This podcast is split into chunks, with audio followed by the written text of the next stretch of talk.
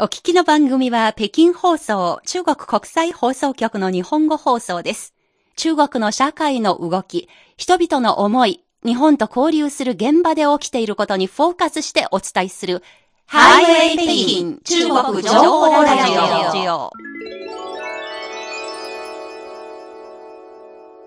お聞きの放送は北京放送中国国際放送局の火曜ハイウェイです。ここからは、ツバメの目と題して、私、大正園と西宝さんが一緒にお伝えしてまいります。はい日本政府は先週4月13日に東京電力福島第一原発のタンクに溜まり続ける処理水と言いますが、放射性物質のトリチウムなどを含んだ排水について2年後をめどに海洋放出する方針を決めました。この動きは中国ではどのようなリアクションがあり、政府、そして専門家、オピニオンリーダーたち、または一般市民の感想は、今日のこのツバメの目というコーナーは、これについてフォーカスしてお伝えしてまいります。まず日本の発表を受けて、翌日外交部で開かれた定例記者会見での張立憲報道官の話です。はい。張報道官は日本側に3つの質問を出しました。第一に、日本側は本当に国内外の疑問と心配の声を聞いているのか、第2に日本側の動きは本当に国際法に合致しているのか、第3に日本側が放出する排水は本当に国際基準に合致しているのか、という3つの質問です。はい、そして、張報道官は日本に対して自身の責任をはっきりと見定め、科学的な態度で国際義務を履行して国際社会や周辺の国家と自国の国民の重大な関心に対して真剣に対応すべきだと督促しました。その上で福島原発の排水処理問題を見直し利益が密接に関わる国々や国際原子力機関と十分に協議し合意に達するまでは放出してはならないと強調しました。はい。まあ、これは海の生態環境と関わることですので、うん、え日本の発表を受けて中国生態環境部という政府省庁がありますが、この生態環境部国家核安全局の責任者は19日にこのように述べました。日本政府が自国民と国際社会に対する責任ある態度に基づいて、各種の安全処理手段と排出経路について、さらに深い研究や論証を行い、全面的かつ速やかに情報を開示し、利害関係者と十分に協議した後、慎重に政策決定を行うよう希望する。生態環境部としては事態の推移を密接に追跡して海洋生態環境に及ぼす可能性のある影響を真摯に評価し海洋放射線環境のモニタリングを強化し中国の海洋生態環境の安全を保障していくということを表明しました。まあ、この日本政府の決定は発表されるや否や、中国のメディア、そしてオピニオンリーダーたちの間で大きな関心が持たれました。中国国内で報道された主な意見をここからピックアップして紹介してまいります。えまずは、福島原発事故を経て大量の各種、まあ、核の種と書いて各種が紛れ込んだ福島第一原発の汚染水は他国で通常運転している原子力発電所から排出される処理水とはこれは全く性質が異なるものだという指摘です。はい、まず生態環境部核放射線安全センターの劉進化研究員のコメントです。はい。原子力発電所が正常に稼働する際の排水は工業生産水や地上排水などに由来し最終的に非常に厳密に処理して排出される。福島原発事故の汚染水は炉心からの冷却水や炉心に入る雨水地下水などである。この汚染水はメルトダウンした原子炉の炉心に直接触れており原子炉内部にあるすべての種類の核種を含んでいるということです。はい。そして中国国営の通信社、中国新聞社は、グリーンピース日本事務所の原子力の専門家、ショーン・バーニー氏を取材しました。ショーン・バーニー氏は取材に対して、こう述べました。東京電力の排水処理技術は放射性トリチウムや炭素14を取り除くことができず、他の放射性同位体を完全に除去することもできない。これらの物質は海洋の植物連鎖の中で長期にわたり蓄積し、しかも植物連鎖を通じて人類の健康に潜在的なリスクをもたらす可能性があるというふうに述べました。まあ、このような指摘があるのと、次にですね、国際法の遵守、そして人類共通の資源である海洋を破壊してはならないという視点からの指摘も目立っています。これについて中国原子力科学研究院の劉新林研究員はこう述べました。国際海洋法条約はいかなる当事国に対してもすべての活動と引き起こされた危害が自らコントロールできる範囲を超えてはならないと明確に定めている。日本政府が改めて回答し新たな選択をすることを希望する。というふうに、まあ、ぜひとも考え直してほしいという意思を表明しました。はい、そして福島第一原発の核排水にはセシウム、ストロンチウム、トリチウムなど多くの放射性物質が含まれています。日本政府と東京電力はろ過設備を使用することでトリチウム以外の62種類の放射性物質を除去することができるとしています。はい、これについて中国海洋大学国際問題及び公共管理学部の金英明教授は排出する汚染水が排出基準を満たすことができるというのは日本が一方的に考えているだけで国際社会の同意を得ているわけではない。日本側の主張を鵜呑みにすることはできない。国際原子力機関など関連する国際組織の主導で専門家グループを派遣し汚染水のサンプル採取、検査、評価を行う必要があると指摘しています。はい。ドイツの海洋科学研究機関のコンピューターシミュレーションでは、日本の福島沿岸は世界で最も強い海流が流れているエリアです。で、そのため放射性物質は放出された後、57日で太平洋の大半の区域に及ぶことになり、3年後にはアメリカとカナダがこの核による汚染の影響を受け、そして10年後には世界のすべての海域にまで影響が拡大していくというシミュレーションの結果を発表しているということも中国のメディアで報道されています。はい。そして中国海洋大学の金教授は日本政府による原発汚染水の海洋への放出は関係国と協議した上で決めるべき問題だと示しました。はい。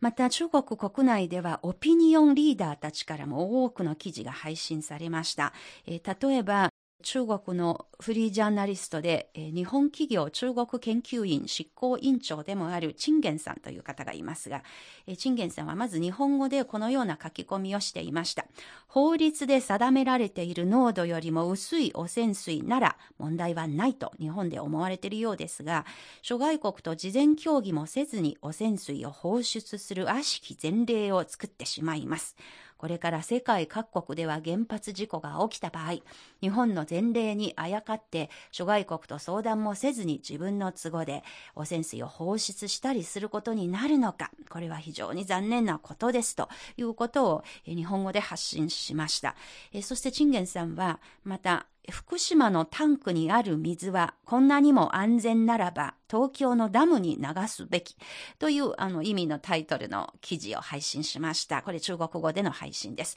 その中でチンゲンさんは、えー、日本の国際正義はどこにあるかと疑問を呈しました。このようなことが書かれていました。海洋は空気と同様地球の公共資源です。海洋に放射能に汚染された水を放出するならば、せめて周辺国である中国、韓国、朝鮮、ロシアと事前協議はすべきだと思います。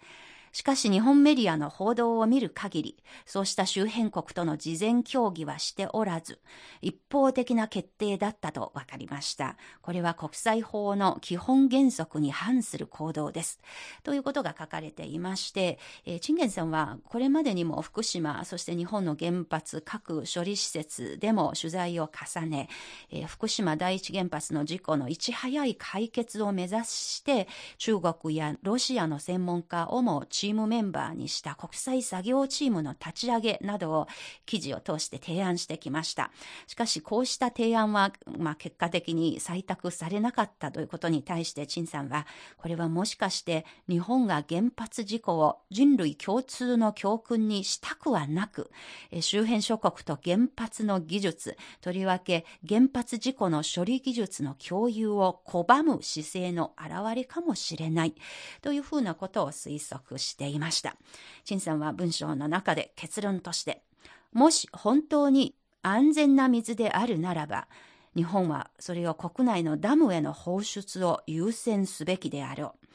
う。もし放射能の汚染が懸念されているなら、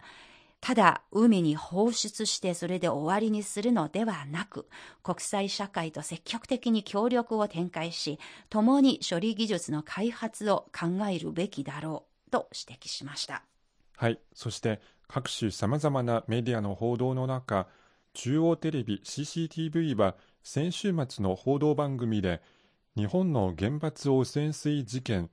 10年の歩みを振り返ると題して、22分にわたる特集番組を放送しました、はい、その番組の中で日本政府の決定日本国内の専門家や市民の声そして中国、ロシア、韓国など隣国の反応を取り上げさらには第5福竜丸事件ゴジラ、福島50など日本で誕生した核の被害と関係する事件それから映画作品も取り上げながら世界唯一の被爆国で核の深刻な被害を受けた国が今放射性物質が含まれる汚染水の海への放出という形で世界の生態系に影響を及ぼす国になるという驚いた姿勢を示しました、はい、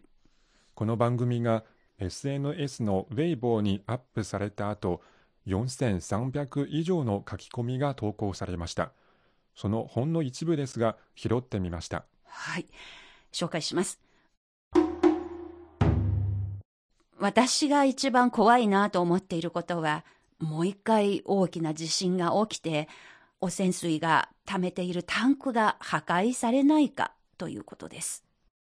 日本政府が嘘をついているのをアメリカが支持しているとは恐ろしいことです日本は安全と言っているのでとなれば、貴重な水資源を海に放出するのはもったいないことです。せめてそれを自国内で再利用を図るべきではないでしょうか。これは日本一国の問題ではなく、全世界が一緒になって取り組むべき課題なのです。見るに耐えない報道です。海洋生物の災害で、全地球の災害です。全人類のことを考えて行動すべきだと思います。どう考えても愚かで最悪の行動です。なんとか止めることができないのでしょうか。映画では世界が終わるシナリオはたくさん作られてきましたが、日本が放射性物質が含まれた水を海に放出するというシナリオは誰もが予想はしなかったことですね。誰か教えて、日本のネットユーザー、このことをどう見ているのか、とっても知りたい。などなどたくさんの書き込みがありました。はい、ツバメの目、今週は日本政府による事故が起きた福島第一原発の汚染水処理をめぐりまして、これが中国国内でどういうふうに注目されているのかをテーマに取り上げて、えー、紹介してまいりました。まあ、このことについて私自身もたくさんわからないことがわからないままで疑問に思っています。先ほど紹介しました専門家やネットユーザーの意見、そして書き込みにも含まれていたことで、例えば、まあ、処理された後とはいえ、排出予定のこの水、トリチウムのほか、もう他の放射性物質、まあ含まれているかどうか、どの程度含まれていて人体に害があるかどうか、それをはっきりしてほしい。えー、そして、まあそういうものが海の生物、海洋環境、そして人体に及ぼす影響を誰がどういうふうにアセスメントを行うのか。ということも知りたいです。まあこれは放出した後にではなく、事前にその可能性を分かりやすい形で評価してもらって発表、公開してほしい。それを踏まえた上で、果たしてこの海洋放出という行動が、まあ、妥当かどうか、それを評価してから行動に、えー、踏み切ってもらえたらと思っています。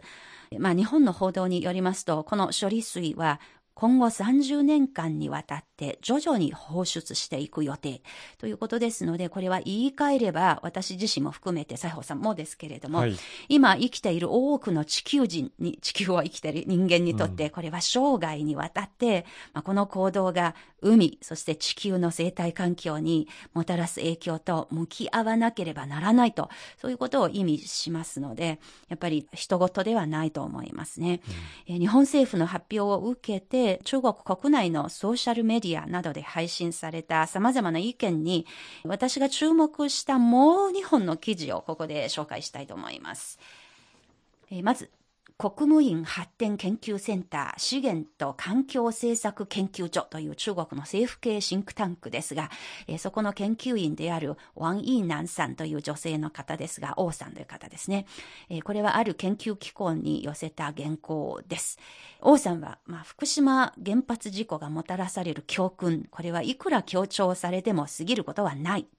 と指摘しまして、というのは放射性汚染、これは人類にとって最もとっつきにくい解決ができない汚染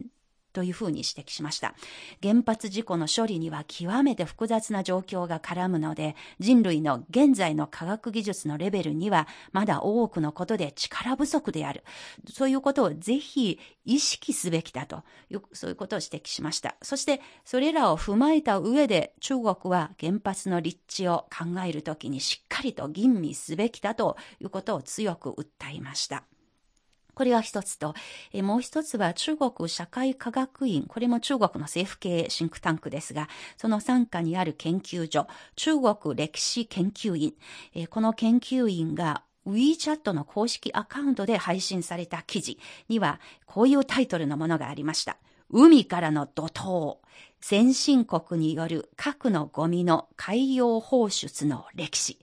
そういうタイトル、力強いタイトルですが、この記事では核のゴミの海洋放出には先例があるとして、IAEA の資料を引用して1946年から93年、1993年までの間だけでもアメリカ、イギリス、フランス、主にアメリカですが、などの国が海にもすでに20万トンの放射性固体廃棄物を放出しました。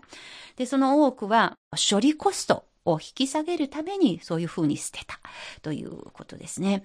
で、また、海、海洋は大陸離れており、島には住む人口も少ないということが理由で、多くの海域や島が核実験の犠牲になっているという歴史にもその記事では言及していました。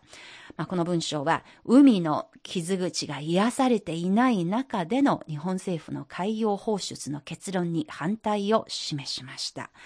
まあ、この2本の投稿、福島第一原発の汚染水の処理問題、ここに含まれているもう一つのもっと深刻な問題、つまり人類のエネルギー利用という真相にある問題も示唆してくれました。まあ、今回の件について、私個人的には日本以外の人々については、まあ、放射能によって汚染された水の処理、これは決して福島だけの問題、日本だけの問題ではない。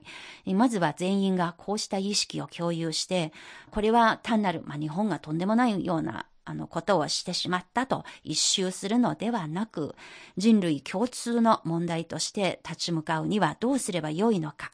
こういう意識で一緒になって考えてほしいというふうに私は思います。で、一方、日本国内の皆さん、日本に対しては、同じく、やっぱりこれは決して福島の漁業の問題という問題だけではなく、やっぱり放出する先の海は世界の海である。人類共通の海である。まあ、処理されたとはいえですね、汚染された水を、えー、世界の海に流している。そういう意識をもっと強く持ってほしい。まあ、それを出発点に物事を考えて行動していただければと心から願っております。そして、先ほど番組の中でもご紹介しました。中国のネットユーザーの間には、日本のネットユーザーの感想をとても知りたいと、そういう書き込みがありました。ぜひこの番組をお聞きになっている皆さん、よかったら、あなたの考えを聞かせていただければと思います。メールアドレスは CRI 日本語公式サイトの番組紹介で掲載されていますので、皆さんからのたくさんの感想が届くのをお待ちしております。今週のツバメの目でした。